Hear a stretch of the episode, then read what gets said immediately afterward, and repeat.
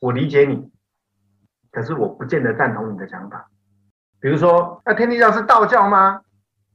哎，我理解你为什么觉得天地教是道教，可是天地教就是天地教。或者有些人说，哦，你们信仰上帝，哦，那你们是基督教。对，我理解他为什么会这么认为，可是呢，我不赞同他，因为我知道天地教是什么样的宗教。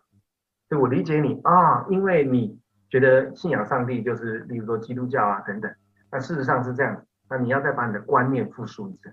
策略性同理心呢，除了理解之后呢，不不代表赞同，还有一个很关键的，就是我们如何理解对方的心情起伏，而且让他瞬间平静下来。用的这个技巧叫做标注对方的情绪。举个例子，各位有没有去过大卖场，看到妈妈带着小孩逛街？有吗？对不对？那时候小孩如果在大卖场乱跑，跑一跑跌倒。在那边哇哇哇，在那边哭，这时候妈妈会怎么做呢？跌倒了之后，孩子哭，站起来，或者说男孩子有泪怎么样？不轻弹，站起来，不要哭，眼泪擦一擦，脚拨一拨，大部分会这样的。至少台湾看到这样，我不知道美国是不是这样啊？各位试想一下，走路走一走，突然跌倒，你老公走到你旁边，不要哭，站起来，我们要坚强，没什么好哭的，站起来，你的感受是怎么样？一定很不舒服吧？觉得太夸张了，我已经跌倒了，你怎么还一直挖苦我、数落我呢？所以，怎么样可以让对方的心情在这么痛、伤心的状况瞬间平稳下来？很简单的一招，就是标注对方的情绪。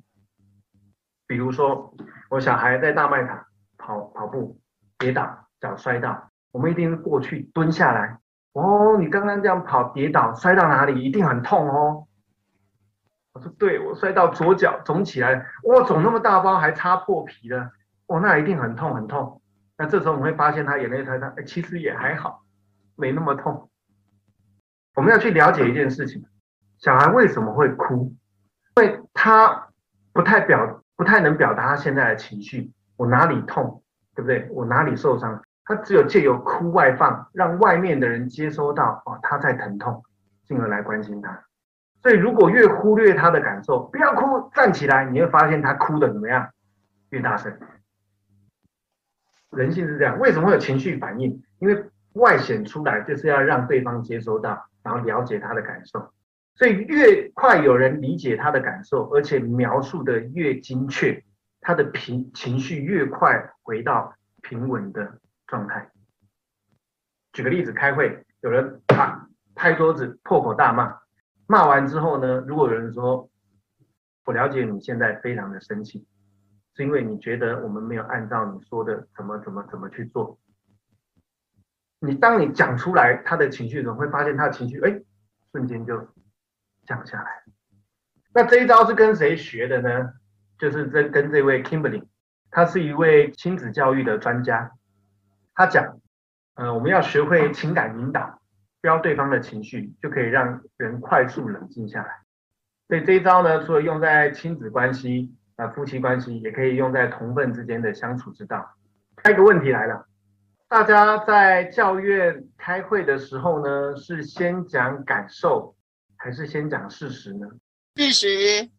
哎，先讲事实，你的很高质感的开会了。举个例子好了，我还是。既然准备了，还是跟大家分享个例子啊，让大家比较能 get 到我讲什么。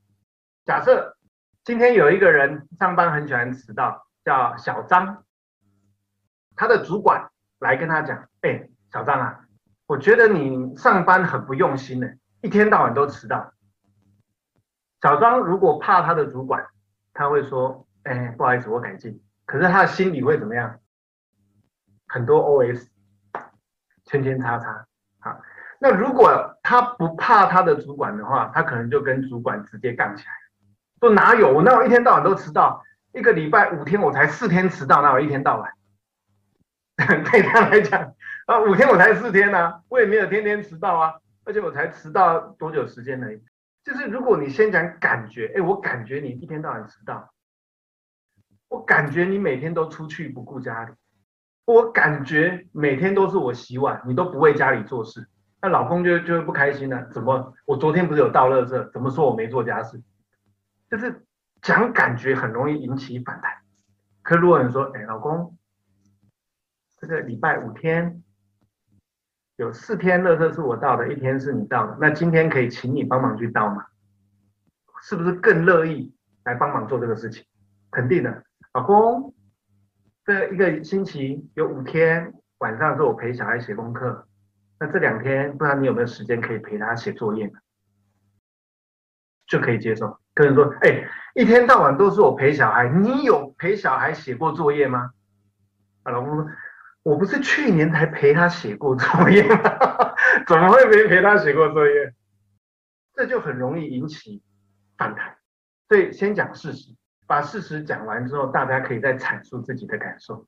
这样各位会发现，我们这样开会呢，质感会提升很多。而且效率会提升很多。请去听下集。